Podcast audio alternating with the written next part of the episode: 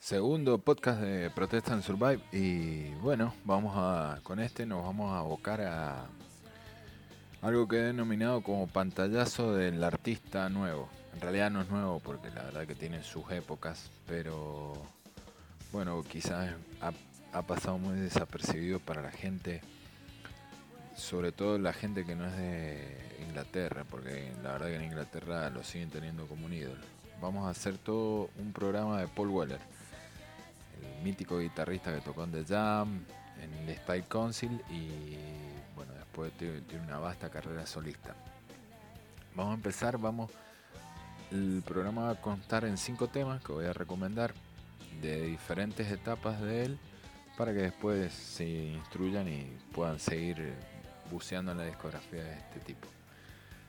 Está sonando Bright Yellow Gun de True Wind Muses, muy buena banda también, esa es recomendable.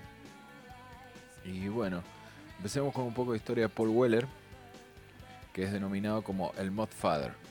Es un guitarrista británico que empezó su carrera en The Jam, siendo una de las puntas de lanza del punk británico, y junto a Sex Pistol, Clash y The Dam.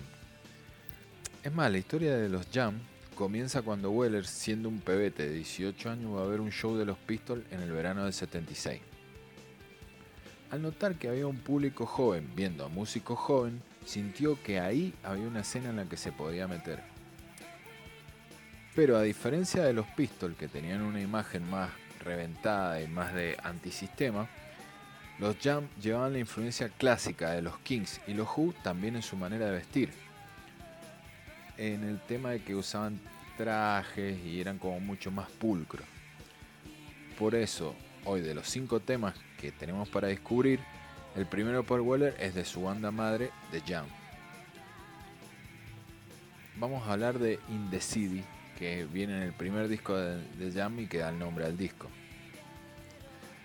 El disco que es debut de la gente esta de Walking de, de Londres. In, In, the City fue el primer single de la banda y fue el primer éxito al entrar al top 40 del Reino Unido. Este tema es una declaración juvenil no exenta de crítica denunciando la brutalidad policial en la línea siguiente. En la ciudad hay cientos de hombres en uniforme y he escuchado que ellos tienen el derecho de matar a un hombre. Ya desde esa época eran working class, viniendo de Walking, uno de los suburbios, uno de los suburbios de Londres, ya eran working class y estaban en contra de la policía. Y si Noel Gallagher lo considera Weller como uno de los mejores compositores de todos los tiempos y uno de sus mentores, recordemos que amenazó a Noel con quebrarle una gamba si volvía a armar Oasis, no tenemos más que creerle. Por eso, para ustedes esta declaración juvenil de principio que se llama In the City, The Jam.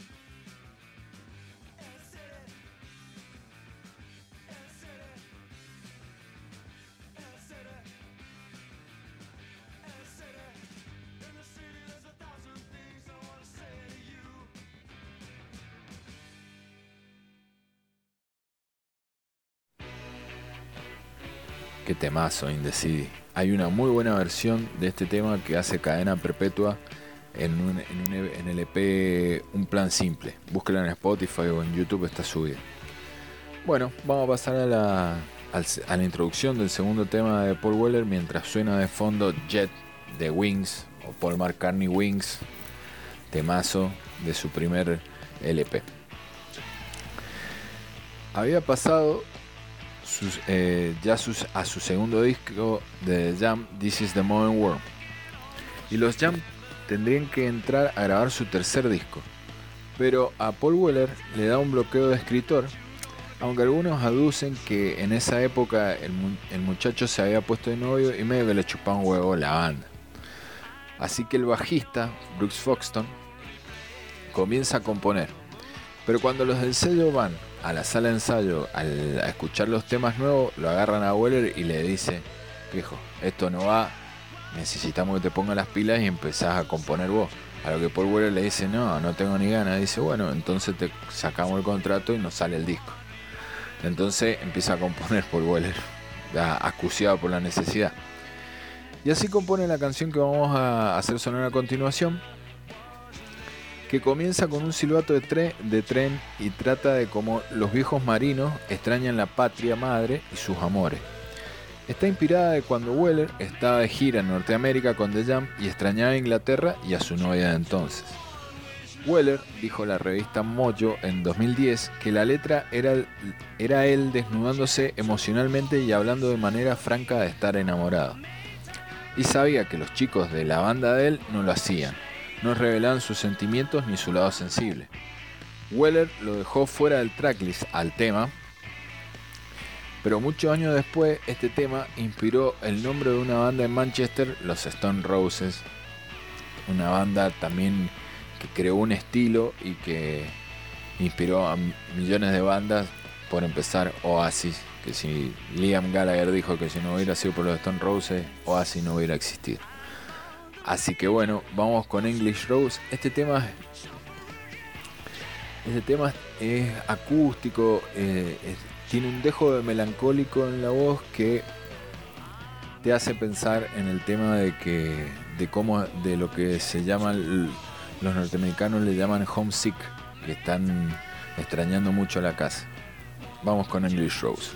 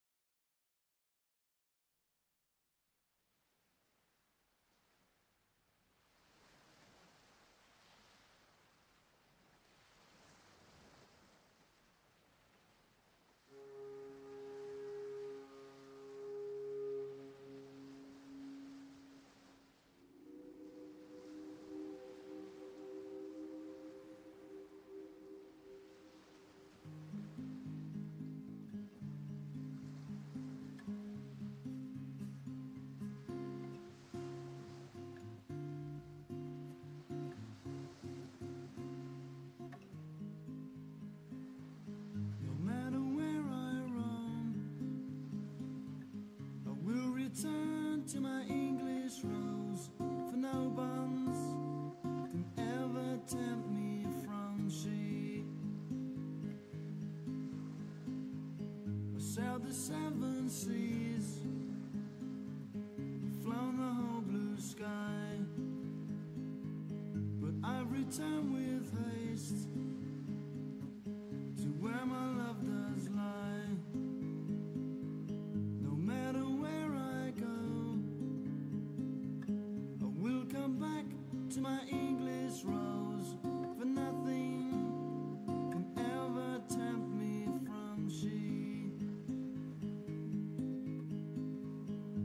Searched the secret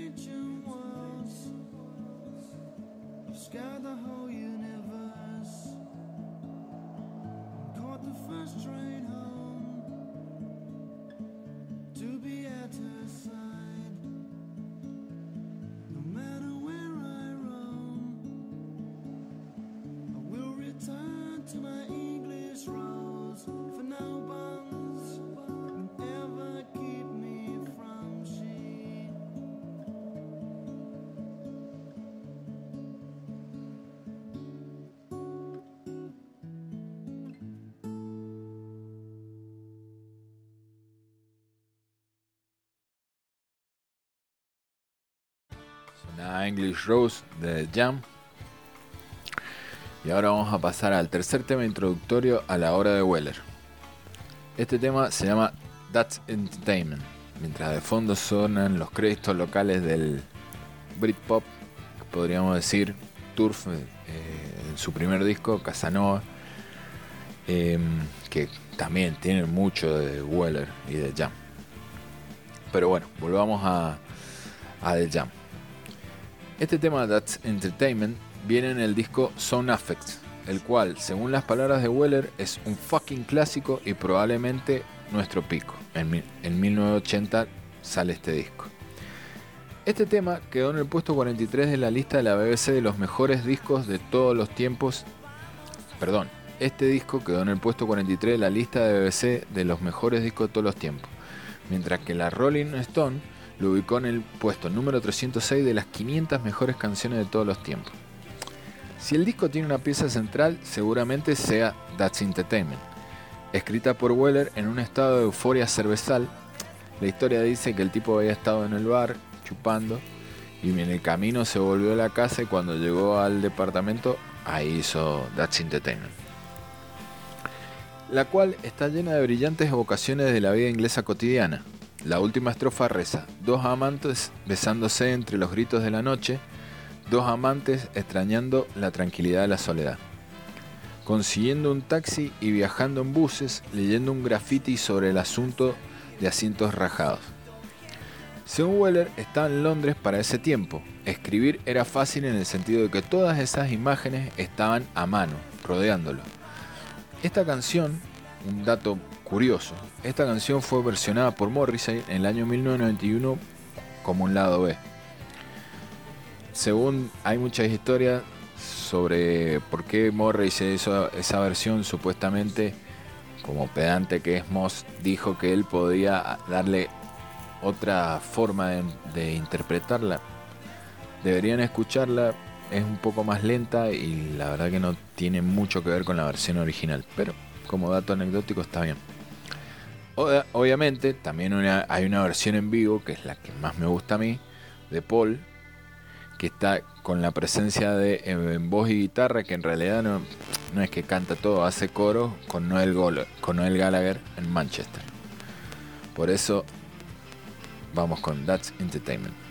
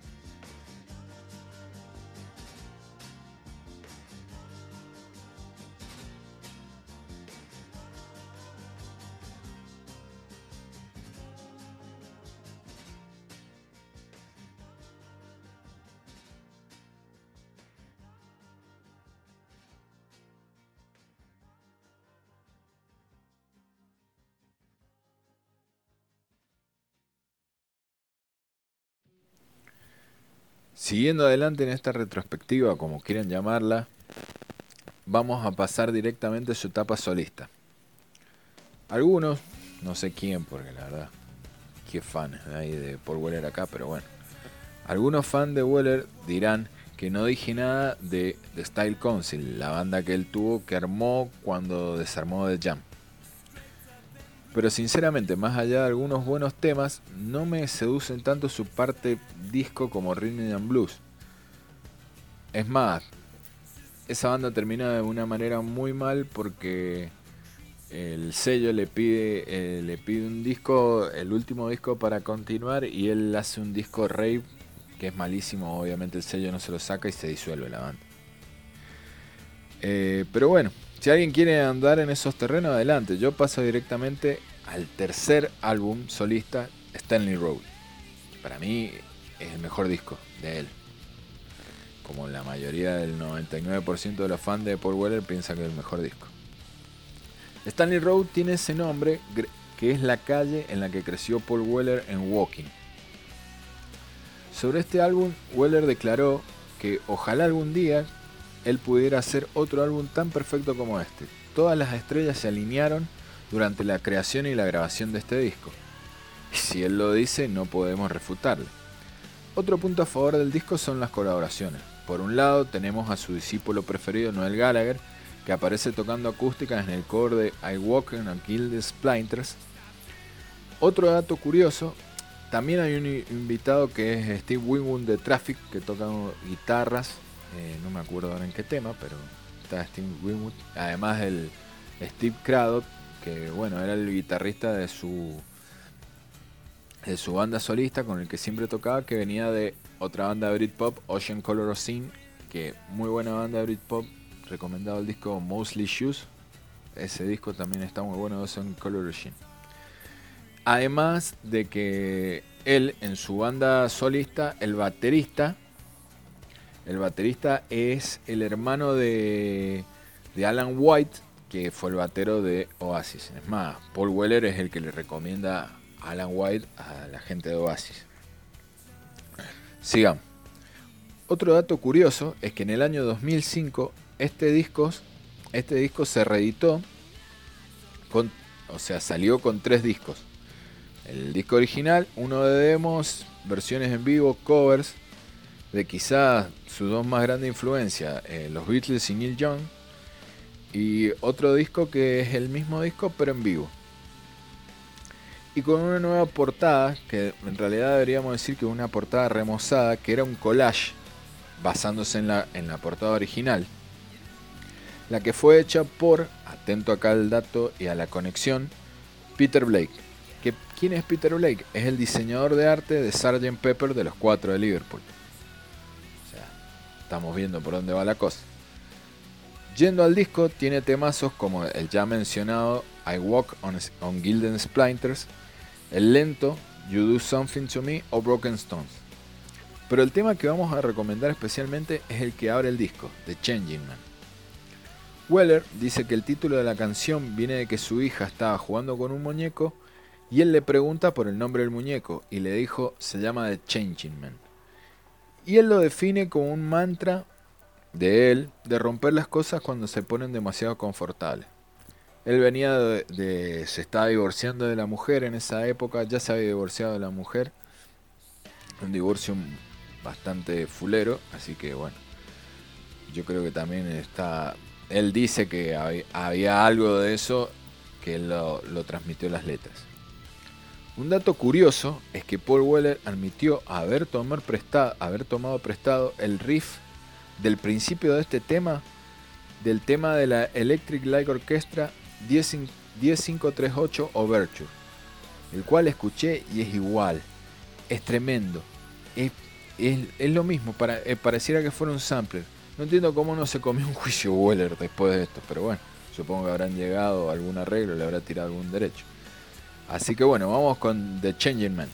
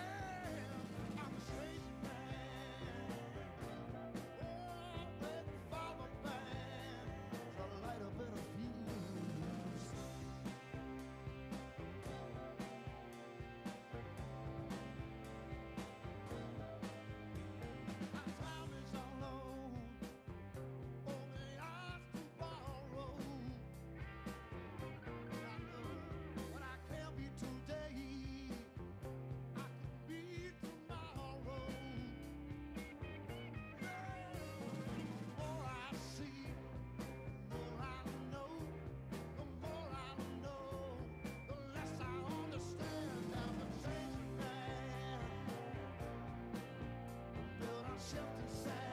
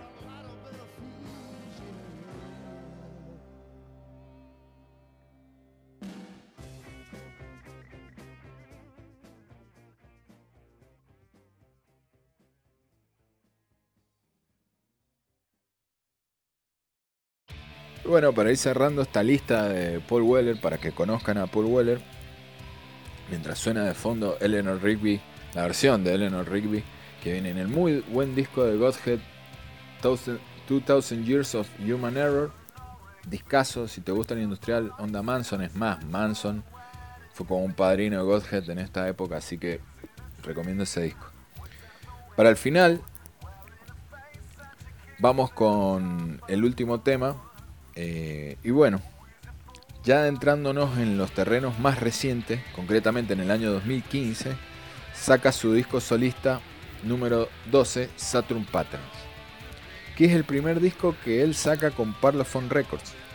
Después un par de discos más experimentales como Sonic Kicks y otros, acá Weller regresa un poco a la guitarra, aunque de, de todas maneras seguía contando con los servicios de los productores de Amorphous Androgynous uno de los tantos alias del grupo eh, eh, electrónico The Future Sounds of London. Quizás hasta el final este disco, entre tanta experimentación, pierde un poco el foco, pero empieza con un temazo como White Sky, con un riff medio hard rock y la voz de Weller distorsionada y enterrada en la mezcla.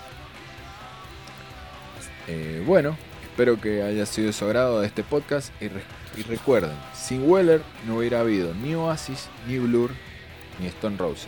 Así que es momento de darle un, poco de atención a Weller. Está bien, hay discos que son muy buenos y hay otros que la verdad que son bastante difíciles de escuchar. Eh, yo recomendaría Wildwood. El primero está el, que recomendamos Stanley Road. Eh, este, Saturn's Pattern. Y Heavy Soul. Esos discos, para empezar, están buenos, son más rockeros, tienen un sonido más brit. Y si sos fan de Oasis, Blur, Stone Roses, te puede gustar esto. Nos vemos en el próximo Protestada y Sobrevivir. Paul Weller, White Sky.